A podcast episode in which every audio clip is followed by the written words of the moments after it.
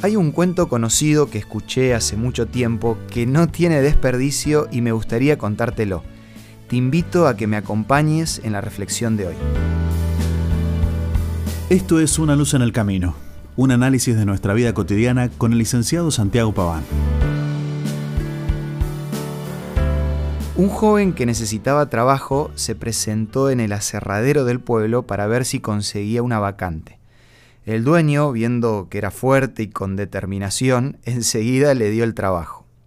Al día siguiente, en su primer día, se presentó en el bosque y estaba tan ilusionado y con tantas ganas de demostrar lo que podía hacer, que ese día cortó 18 árboles.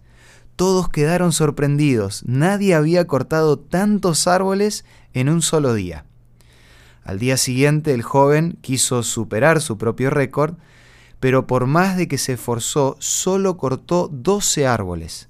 Al día siguiente cortó 8 y al siguiente solo 3.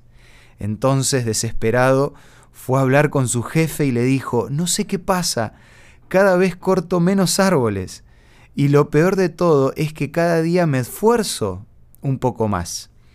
Entonces su jefe lo miró y le preguntó, ¿cuándo fue la última vez que afilaste el hacha? El joven respondió, ¿afilar el hacha? No tengo tiempo para afilar el hacha.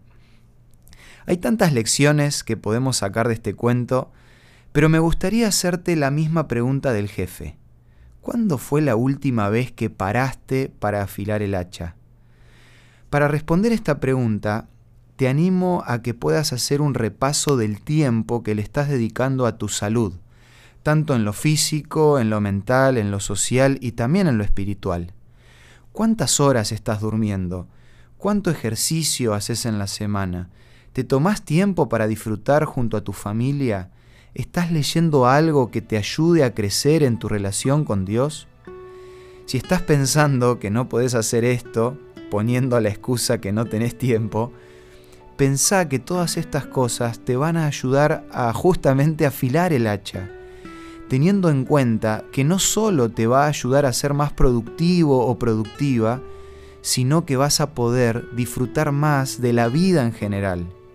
No te engañes pensando que el no parar te va a llevar a algún destino positivo, porque lo único que vas a lograr es la frustración.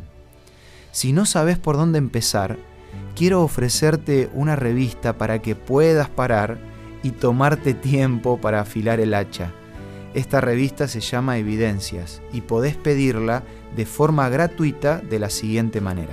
Envíanos un WhatsApp al 1162 26 1229 o búscanos en Facebook como Una Luz en el Camino.